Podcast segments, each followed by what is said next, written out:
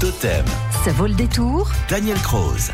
Ce vendredi 11 août, veille du grand week-end du 15 août, les automobilistes seront nombreux à emprunter l'A75 et à franchir la Truyère dans le Cantal. Ils pourront apercevoir le viaduc de Garabi, construit par Gustave Eiffel de janvier 1880 à septembre 1885 sur la ligne de chemin de fer Béziers-Neussargues. On va revenir avec Daniel Croze et David Martin sur une phase spectaculaire de sa construction, le montage de l'arc central du viaduc, une opération qui ne date pas d'hier, Daniel. Oui, son montage euh, remonte euh, il y a 140 ans avec euh, des opérations qui se sont déroulées en mai-juin 1883. Les ouvriers installèrent les deux tabliers en porte-à-faux de part et d'autre des deux piles principales sur une longueur de 22 mètres 20.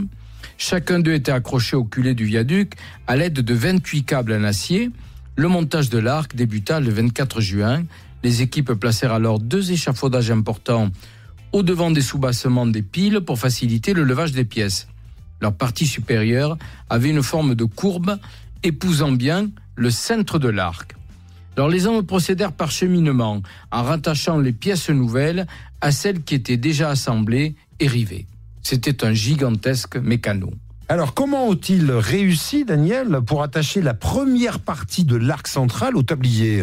Alors cette première partie de l'arc, une fois qu'elle a été constituée, les ouvriers l'ont rattachée à l'aide de 20 câbles au tablier droit du viaduc, à la plombe de la pile principale, et le montage progressa simultanément des deux côtés de la vallée de la Truyère, au point que les deux moitiés pouvaient avancer en même temps à la rencontre l'une de l'autre.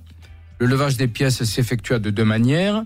Des bigues montées sur les deux demi-arcs permirent de soulever les plus lourdes depuis la passerelle de service, surplombant les eaux de la Truyère de 33 mètres. Par ailleurs, ce qui était impressionnant sur ce chantier, hein, c'était ces grands pylônes, hein, Daniel. Oui, des pylônes en charpente de 10 mètres de haut qui avaient été installés sur les deux grandes piles de l'ouvrage et leur sommet soutenait un câble porteur en acier franchissant la distance de 170 mètres les séparant.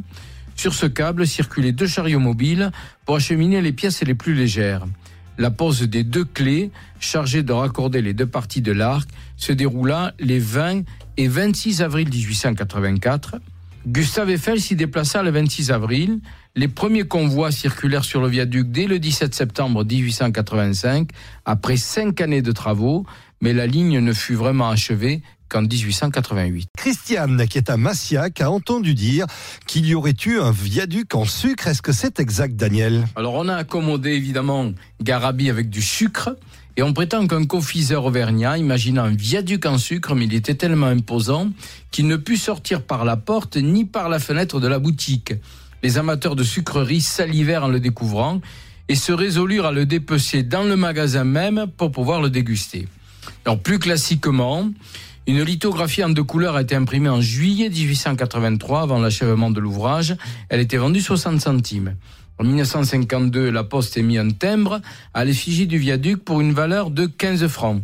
Auparavant, la SNCF avait utilisé l'image du viaduc pour un timbre qui était employé à l'affranchissement des colis.